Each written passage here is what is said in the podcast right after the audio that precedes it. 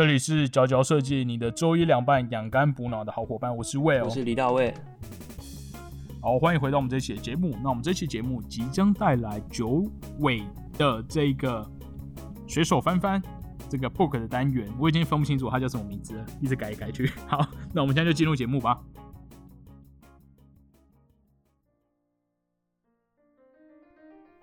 欢迎各位回到这一期节目，我是 Will。那我们这一集要讲的是这一本佐藤卓树思路思考。为什么要叫树？哪个树？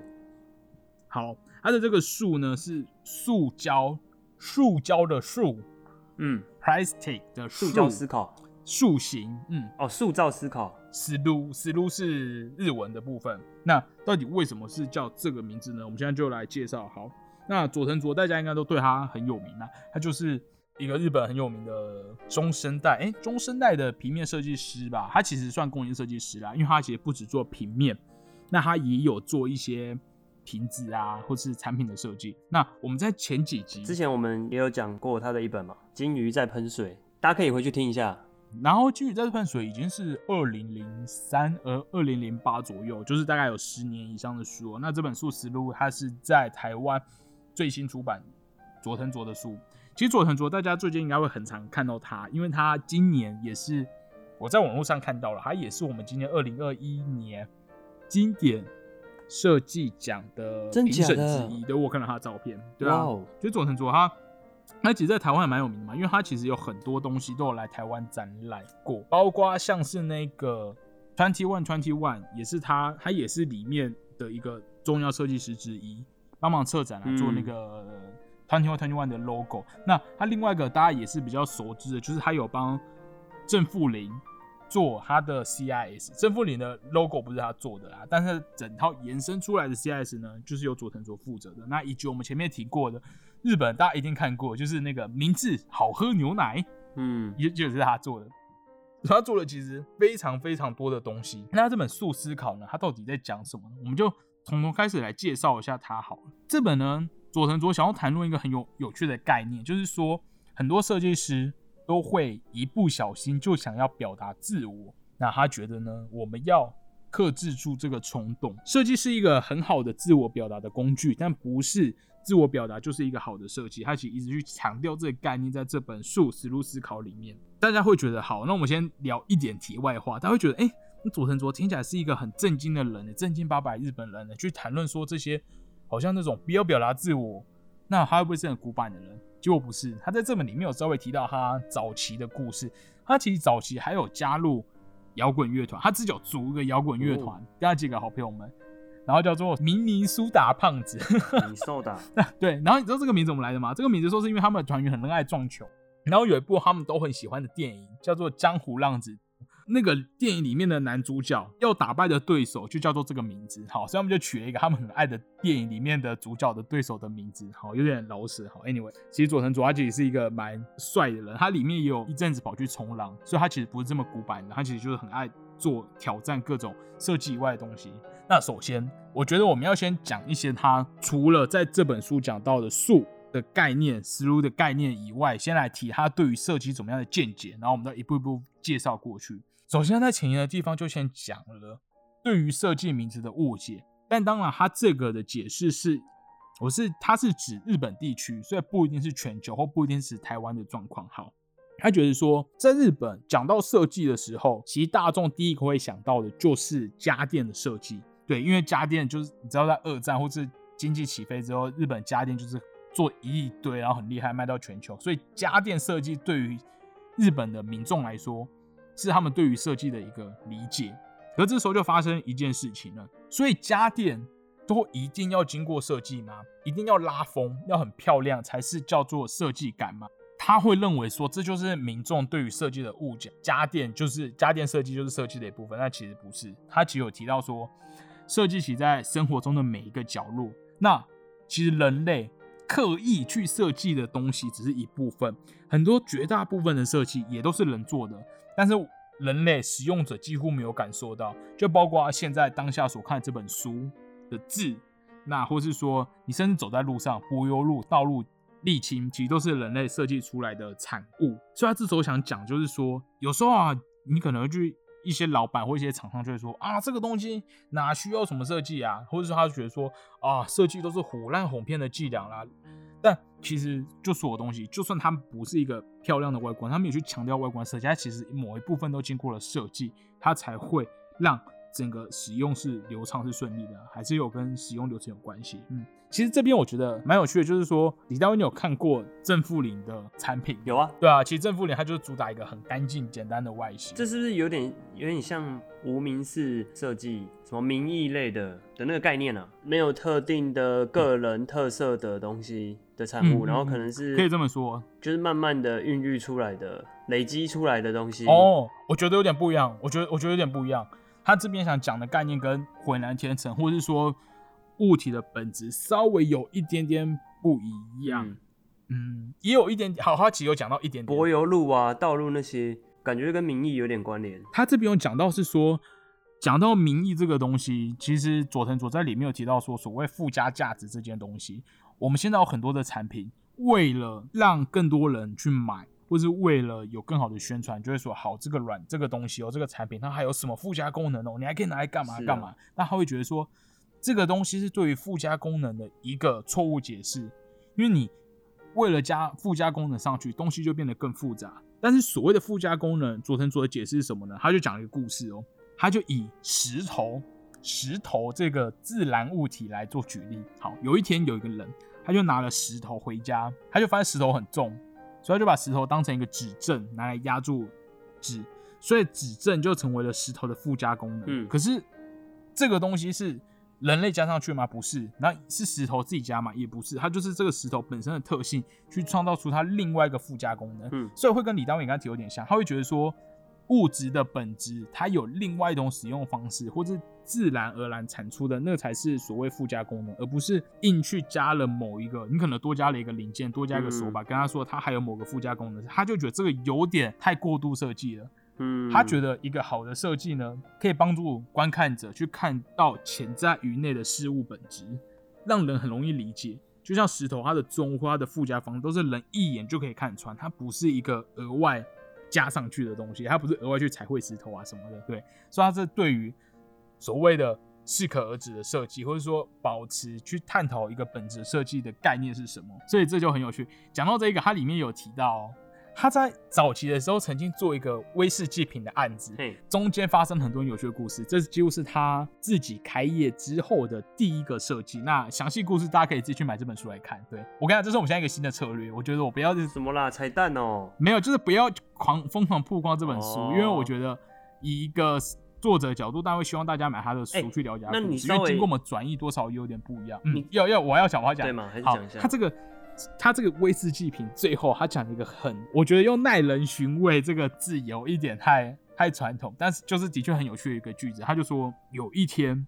这个案子做完之后，他就在路上散步，然后他就散步散步，然后他这时候就经过一个橱窗，他就发现那个橱窗的某一个角落竟然放着他当年当初设计的这一个威士忌酒瓶，然后他心里这时候就想说：“ 哦，你这家伙真是幸运的，没有被当成垃圾丢掉。我就说嘛，如果硬加设计，你早就已经躺在垃圾桶里了。”对，好，他就对这个瓶子在心里讲这句话。那我觉得这很有趣的。他这边想讲的是，因为他在设计这个瓶子的过程中，他就想把这个瓶子设计的很简单纯粹的一个造型。嗯，我昨天看完这个这段段落之后，我就开始研究我身边的东西，然后我就发现，就看完这本书之后，然后我昨天就在家里吃麻辣锅，然后麻辣锅我就喜欢沾白醋，所以我就拿了醋来的时候，我就突然想起佐藤卓说的这句话，然后我就发现他那个白醋的瓶上面竟然有一些神奇的花纹在那个瓶子的脖子上，然后我就想说。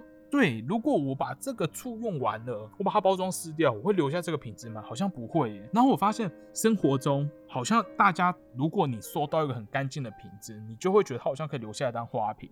所以这边就很像佐藤卓想传达，就是说，其实一个越简单的物件，它越没有经过设计，或是越去适可者设计，它反而之后好像可以更融入我们的生活，被使用者拿来做其他的使用，而不是说你做一个哇超奇花的、超超华丽的品质，然后用完之后，因为它真的太强烈，大家就立刻把它丢掉。嗯，所以这一段我觉得真的很有趣，因为以产品设计师，或者说我觉得我们听众很多都是平面设计师，那其实我们的很多海报啊，不是说很多东西，好像一被使用完包装，一被使用完就被丢掉。除了 BTS 啊，BTS，哎、我们等一下可以讲 BTS，那是 就是一个。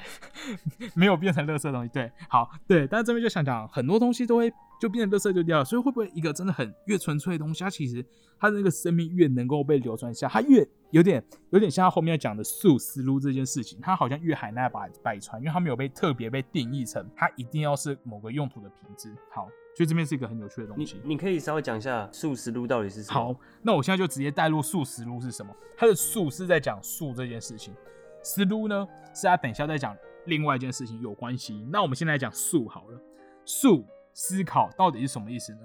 这边呢，佐藤卓想提到一个概念，就是以柔克刚，这件就是我想华人圈汉文使用者都看过的一个句子。身处这个世界中，不要太硬。好，但他这边想讲的是说，他觉得这个柔柔软这件事情，它其实可以分成两种性质，一种是弹性，一种就是他这边想提到的塑性。好，弹性是什么呢？弹性呢，就是说施加外力之后，大家可以想象一个有弹力的一个一块东西，你施加外力之后，它会弯，它会变形。可是你放开来之后呢，它就恢复原状。举例来说，可以有点像是钓竿嘛，钓竿在甩的时候，它会变形，那它又再弹回来。那接下来另外一个是所谓的塑性，塑性是指在施加外力之后会出现凹陷，然后它就定型了，嗯不会再恢复原状。像什么？像是粘土。所以就是说，这两种东西都是我们理论上的柔软，你去对它施力，它都会变形，但是一个会变回来，一个不会变回来。嗯对，这就简单来说是弹性跟塑性的讨论。其实这边我觉得很有趣，因为你知道谈论到塑性，他刚才提到是以粘土作为举例，大家都很爱的佐藤大，诶，他们名字好像好。佐藤大的工作室就叫做 Nendo，它这个字“ Nando ”在日文其实就是所谓这个粘土的意思。所以他们其实有点异曲同工，都在谈论这样的一个理念。哦，所以他是说，好，那关于弹性跟塑性，佐藤卓是怎么样把它解释在生活中以及在设计中呢？他说啊，人做人身处事态中，应该是以弹性为主。我们遇到任何事情都要回到自己的面貌，不要迷失自我。对，所以这是弹性啊，就是我不管经历什么事情，我都会回到我自己的原状。那他如果说去，如果我们去用塑性去比喻人生，干的粘土，那好像会不会有点是无视自我？就是你好像会随波逐流，这到底是哪个才是保持人生的方式呢？他就在讨论这件事情。但他接下来这边真的很哈扣，大家要认真听。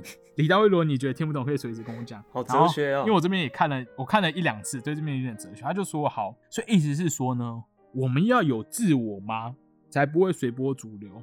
可是什么是自我？到底谁可以解释什么是自我？连他想了好几年，他都觉得他都不确定自我到底是怎么样被定义出来的。如果我们都还是在一个学习、人生还在发展的阶段，我们会有所谓的自我可言吗？我们到底什么是自我？我们连自我是什么都不知道。于是呢，他就发现他想不出来什么是自我。那他去想说，如果我不去思考，根本不懂自我的自己，会不会其实是对自己有益的？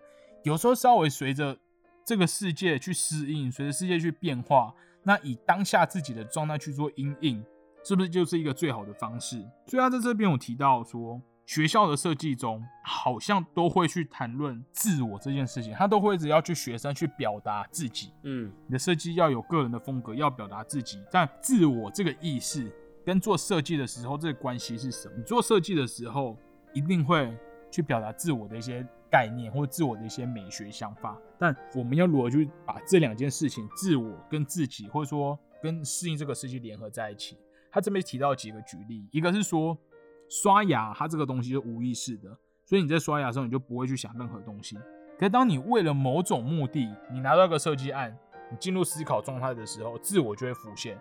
那他觉得自我其实就是在所谓的自我愿望，不管说你在做任何专案的时候，它都会变成好像是一个自我的选择。以产品设计师来说，不管你是做硬体做 UX，我们都知道一个所谓的使用者为中心的思考，所以我们都会有点换位思考，我们都会避免把自己当成唯一的使用者，避免以自己的喜好去说。可是他会觉得说这个东西很难避免，因为你假设你使用状况是以使设使用者为本位思考，可是难免对于造型。选字或是材质，你都有自己一些美学或是成本上的思考，它这个东西很难不被自我左右，所以他会认为说，自我它其实带有毒性的，它在任何时候出现过多都真的是不好。不管你是在学生时代去自我去发表一些东西，还是你在做案子的时候，就他是说，他为了如何去减少这个问题，他就会时刻的质疑自己，他会不断的质疑自己，现在做的选择是他自己想要的选择，还是使用者或者说整个环境需要的去做选择。所以前面其实这个地方可以连接到他前面在讲设计家电这件东西了。当所有的家电都百花争鸣的在你生活中，你可能会忽略了这个家电的本质，因为这个家电它不是为了说它看起来像个雕塑品一样在你房间，它不是为了欣赏，而是它是为了提供某种功能。真的反过来说，当放在一个家具店里面、家具行里面在贩售的时候，如果它长得太平淡，会不会大家很容易忽略它？所以他这边其实没有去下一个定论说绝对要怎样，绝对要不能怎样。但他这边只是想强调说，当自我、自我概念这个意思、自我的风格太强烈的时候出来的时候，它其实会有一点变成带有毒性的东西。那想必大家听到这边就想说，好，所以在做设计的时候，佐藤卓推荐大家不要太用自我去想嘛。可是你有时候会想说，好，如果不去思考，或者说我不用自己去自己的。经验、直觉去思考，可是那创意如何而来？创意不是就是我要去思考，我要去连接各种我想到的东西，然后去做思考吗？没错，他这边就想说，就算你压抑自我，你不要用我自我的本位去思考，你不要以你个人的品味、个人喜欢的东西去思考，创意这个东西还是会出现的。为什么呢？他这边就提到说，我们其实。世界上所有的物体都在我们出生之前就存在这个世界上了，没有一个东西，几乎没有一个东西是我们出生之后才，应该说没有一个元素是我们出生之后才诞生，绝大部分都是出生前就诞生的。所以他这么会想到说，他个人觉得所谓的 idea，他也从他也了解 idea，有时候就是不小心蹦出来的，可他觉得这个蹦出来的过程呢，其实是做串联，意思是说。不一定是以自我为出发，你只要想办法去串联世界上的各种物体，它就可能创造出所谓的灵感这个东西。也就是说，去压抑自我，你想办法身处在那个环境中，那去把各种的可能性、各种的元素去做串联，各种所有不同使用者或者所有参与人员会想到的东西去做串联，那也就是 idea，就是创意诞生的地。总归一句他想说的话。就是我们要先找到一个课题，才是去设，才是一个设计的本质。要从一个课题去出发。那我们找到课题之后呢，我们要身在其中，去设法串联。这八个字是他在这本书里面提到的。那我今天好像提到两次。等下，李大卫，你觉得？好日本人哦，很日本人。总归总归，简短来说，反正他就是觉得说，我们要身处在那环境中，然后把所有可能性去串联起来，变成一个创意，而不是以自己的。设计师有时候他以一个专业的眼光去出发，当然专业是会帮助我们判断说哪个是好的，可是他会觉得我们要去减少所谓这个自我的可能性。其实我觉得这蛮明确的，因为你如果去看佐藤卓的东西，你会的确看到说，你好像不会觉得他有某一个图案上面的个人风格。当然，你去看金鱼在喷水，发现他其实很很喜，很他其实蛮喜欢给大家小惊喜，或者他喜欢去解剖东西，所以他会有一个他做事逻辑的特色。可是以平面以 graphic 或者图案图形来说，你会感觉不到它有个强太强烈的风格在。我想就是它对于不要去表现自我，而是事实的，是真的展现出设计本质，就是它的一个设计的一个哲学在这边。刚刚这个从环境去找到东西去串联，对这件事情让我想到做建筑里面的好像也有一个观念叫做含构，含构。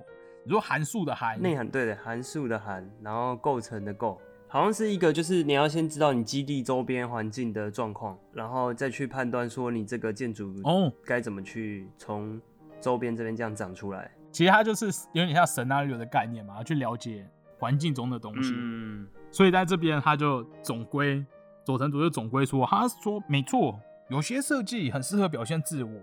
但是表现是我不是设计的本质，的确像菲利普斯塔克之类的，他们的确有很夸张，或是意大利那个时候的，例如像野兽派，或是二战时候的很多流派，他们都有很夸张的东西，那都是一个很好的方式，那都是一个做设计的方式，但它不是唯一的一个本质。嗯，他这边有提到这个东西，接下来就要讲到他第二个重磅的东西了。但其实他除了这两个他想传达的概观念，他其实里面有很多他做设计的一些故事，我觉得很值得大家一定要买来看看。好。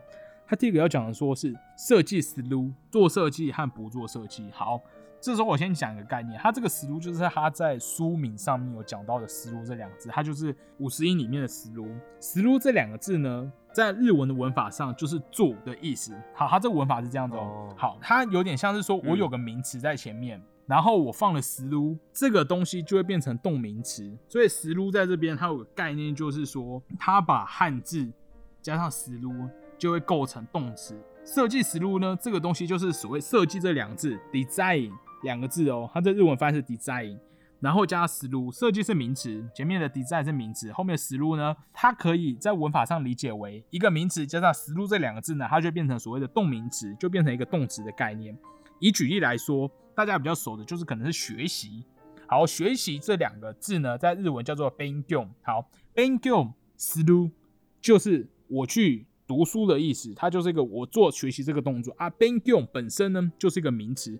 所以你可以把思路这个两想象成有点像是 do，也没有叫 do 啦，反正它就是等于说我去做这件事啦。好，他就把名词变成动词。好，所以他这边就提到说，在日文的里面，他们会讲 design 思路。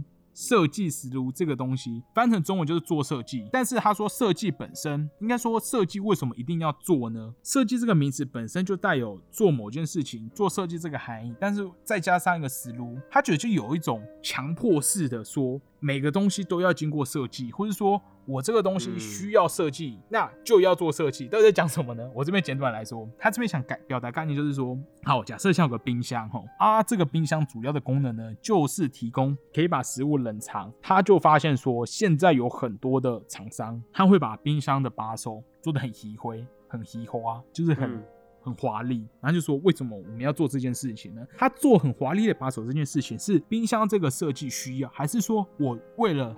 做设计，quotation，做设计这三个字，而去做了一个这个手把，那就变成说这个东西是多余的，所以这个东西它就可以讲到说，好，现在很多的电子产品都是为了去强调设计这个东西而去做设计，但真的是每一个东西都需要去做设计吗？他最想强调就是这个概念，就像是例如他有甚至有提到说日本的包巾，日本的这种布很常会拿来例如包便当、包什么包什么，但他会觉得说这好几百年来这个东西都没有太大的改变，可是它就是万用的，它完美的发表了它发展了它的功能，那它真的有必要去多加一个？以我个人来说，好，它加一个纽扣吗？还是说它做一个什么特殊的剪裁？好像不一定，因为它本身不去在它身上附加任何的设计，就已经是最好的一个设计了。嗯，他这边想传达就是这个概念。李大卫，你有你在工作中感受到这件事情哇？就是关于说不要去表达自我的美学，或者说你不要去做一个设计，反而不要去做设计，在一个设在一个物品上，会不会是一个选项？你刚刚这样讲，我一其实我一直在想我自己。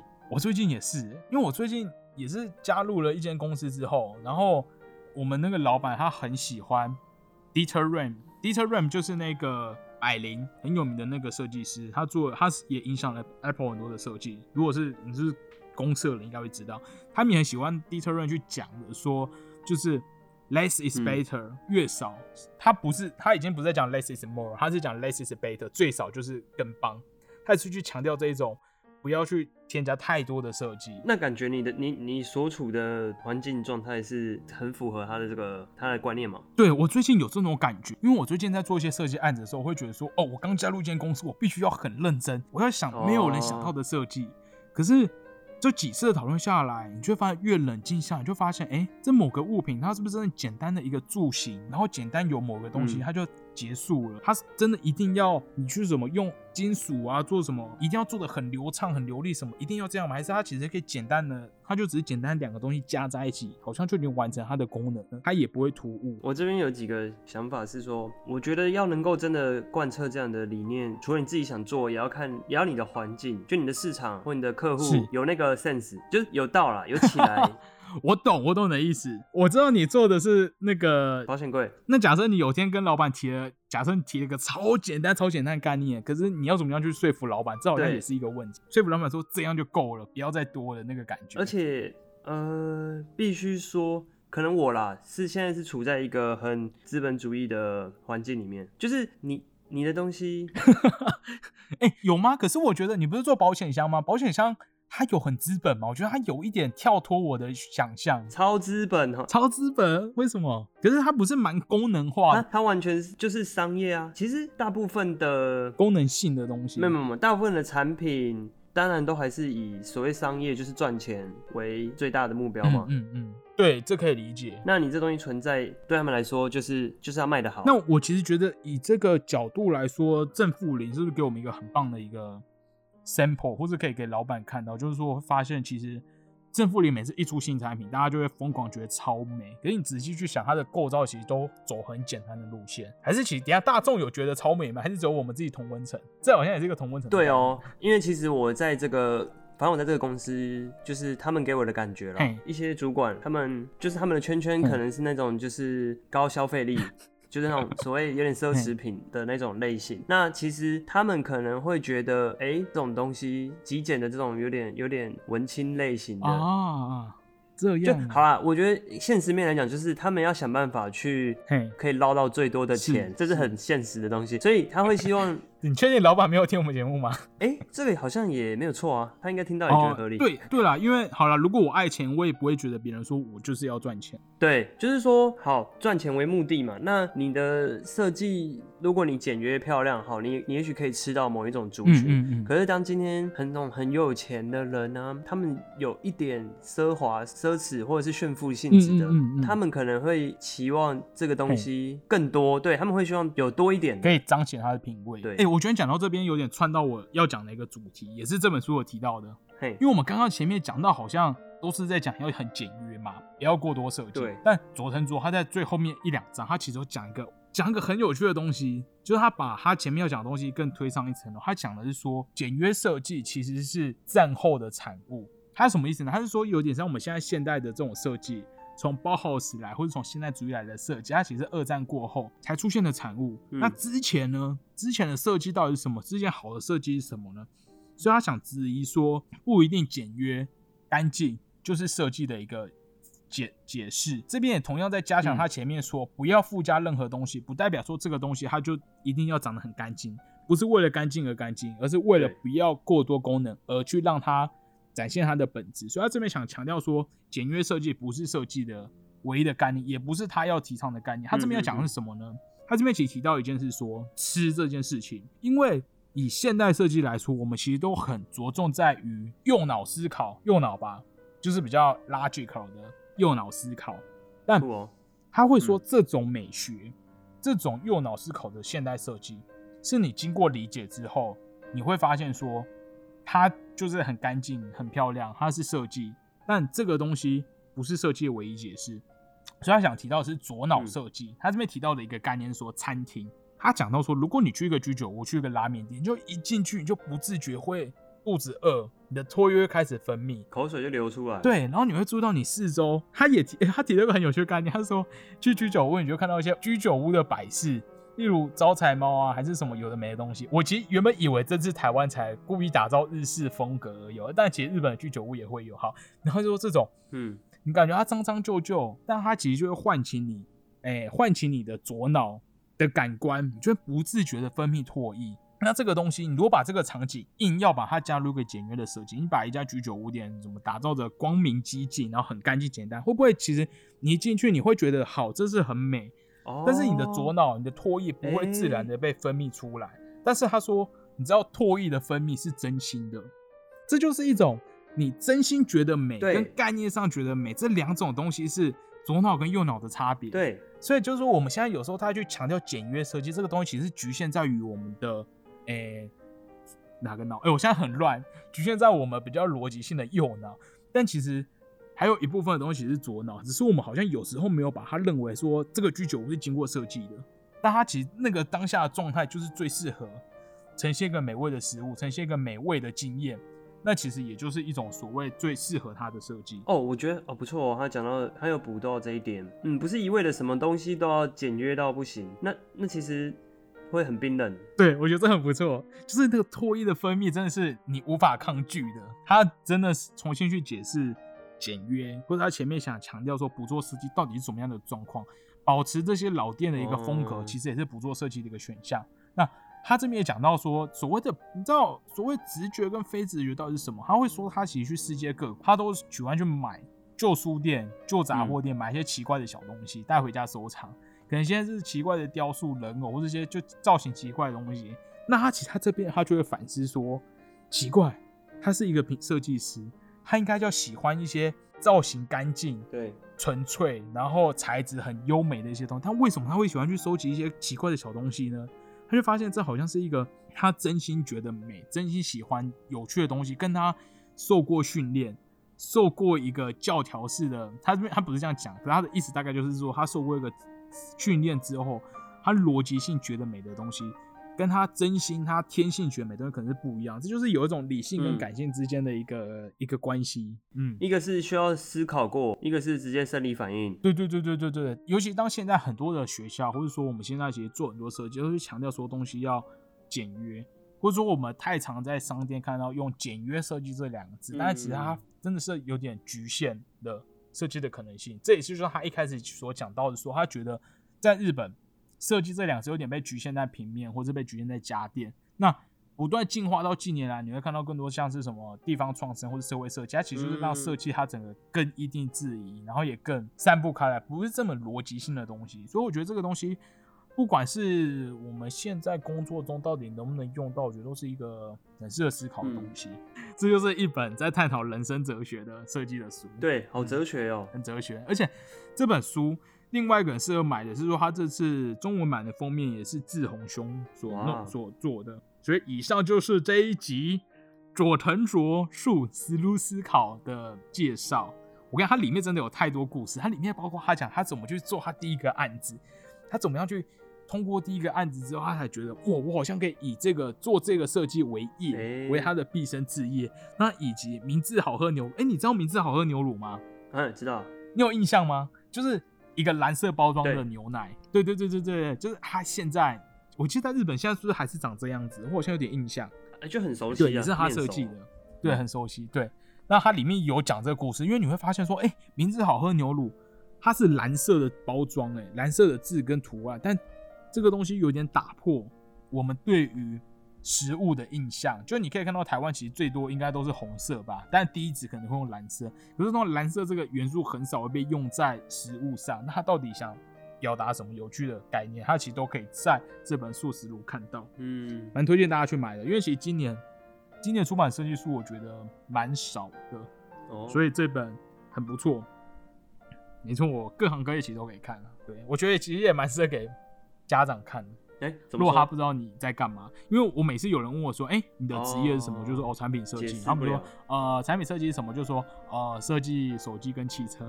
就是连我自己都会图快的这样去解释，因为我总不能说，好，产品设计师的目的呢，就在于说，我们要去解决，提供个人类更好的生活模式，所以我们要去探讨人好伟大使用物品的使用模式，然后我们要去探讨物质材质、成本、工法的使用。就是讲这么多，好像会变得很复杂，但。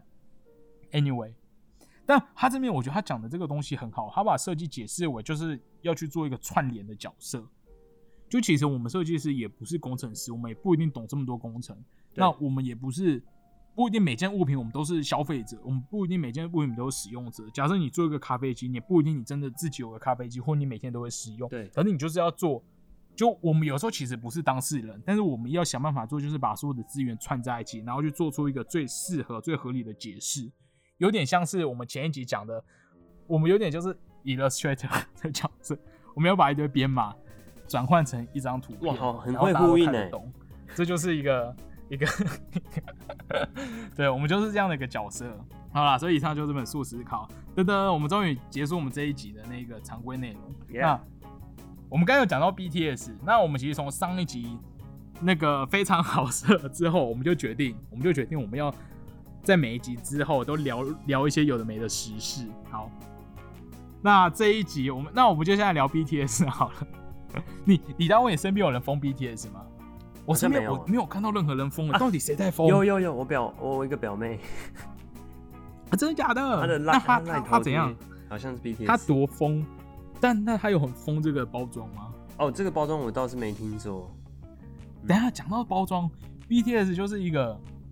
他让这个包装没有直接被丢掉，还变成一个变成一个恶创的东西。他那个已经有点例外了啦，因为靠他个，这 是有点恶搞，是有点恶搞。因为因为我那个时候，我其实对 B D 也不熟，可是我那时候开始关注这个消息，是我在我看到一些迷音，对，他就写说他的图片就是一个麦当劳 BTS 的纸袋，可上面打超多洞，然后他就写说 BTS 防弹少年不防弹款，我真的笑死。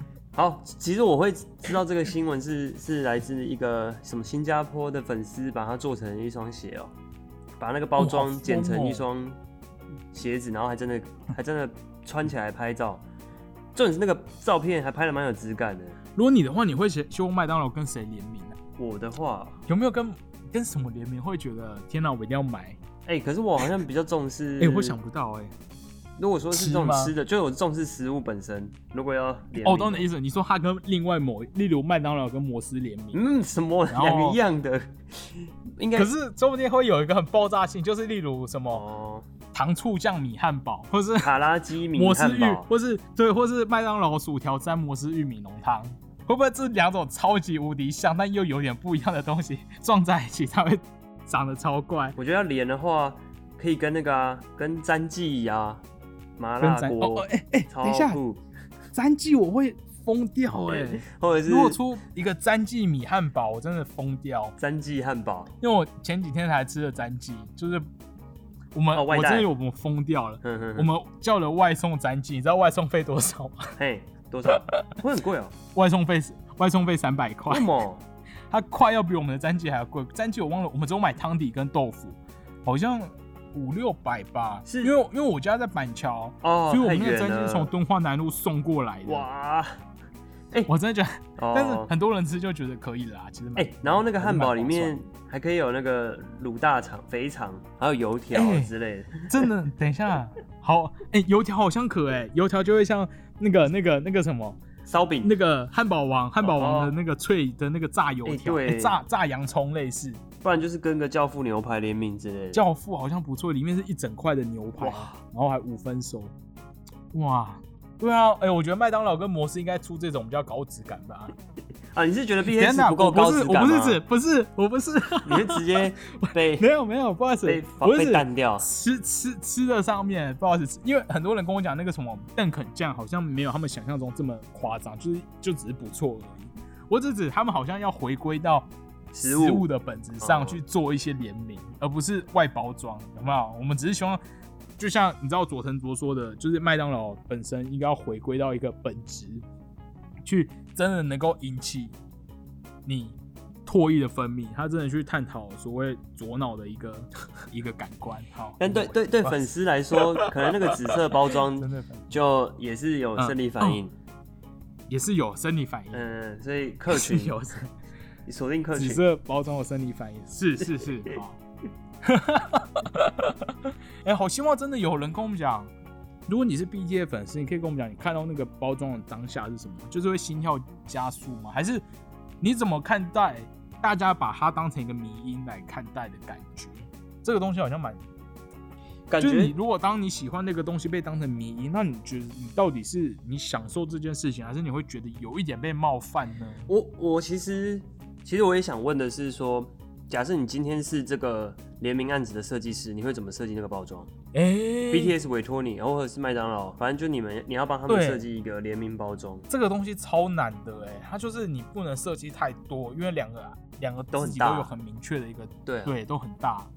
嗯，其实他弄的一个那个紫色算是蛮有识别度的。我觉得他紫色有点感到流行，因为。Apple 去年 iPhone 也出了紫色嘛，就这种有一点粉，有一点粉的紫色出的，对它成为一种想要新的潮流暗示，对，好有趣，好神秘。我们要跟大家讲说，我们就是在每一集节目，我们有个新的小单元。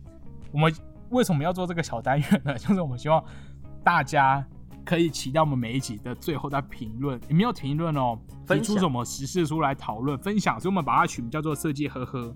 但是呵呵是跟角角孪生兄弟的关系，对对，口字旁，它代表是一个，就是我们就只是轻松看待，拿出来评论，轻松看待，就是有种呵呵笑一笑的感觉，抬杠的感觉，对，一起开杠，就是一个设计呵呵。那其实这个小单元。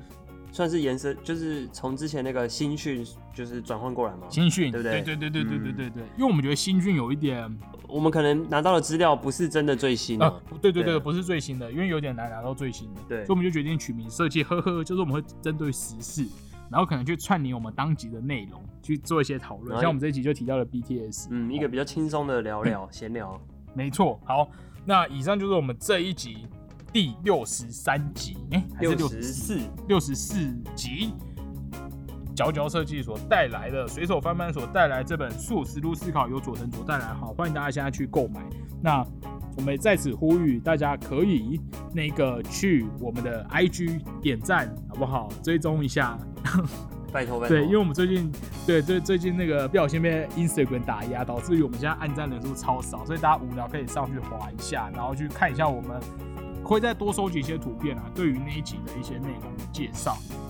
那此外，在节目的最后，如果我们发布了这集的当下，应该还是我反控。那那我们这个呢，体育老师也在此 呼吁大家要记得来动一下脖子哦，不然这个我跟你讲，我真的以体育老师我自己来说，我这周我在家里我真的也是全身酸痛，因为我自己在家用的电脑是这个十三寸的 MacBook，然后你知道十三寸就很小，我就整个人会丢在那边丢在那边做事，一整天下来，我那个脖子真的是。直接硬化，直接硬化到不行。对，所以我就我这周我才新买的那个罗技的那个键盘，就是我可以把电脑高高的架起来放很远，然后我就用键盘调整到一个正确的姿势做事。没错，所以体育老师在那边呼吁大家，我们不反后可能是突然发生的，你可能家里没有准备好的设备，但你可以适时的找一些书啊或什么，把你的电脑架高，好不好？我们的眼睛跟我们的脖子是设计师的这个毕生的。毕生的工具，好不好？不要再，不要把它弄坏。好，所以以上就是来自于体育老师的提醒。那大家也可以，我们就不代操，因为代操真的很很花时间。那大家有空就自己随意动一动，或自己上网找一下。对对对，或者你上网去 YouTube 找一个什么热身操，好不好？那做一些简单的运动。好，那好，老师就下次再出现。好，那这一集就是我们的，哎，我们结尾拖超久，然后这一集的结尾。拖超久，有我就一直在讲要结尾，要结尾，然后都还没结尾。好了，以上就是这一集了，素食如好，好，大家有空去看。这也是角角设计，我是魏哦，我是李大卫。然后我们这个周一凉拌养肝补脑的好伙伴，就下周一同一时间再见喽，拜拜。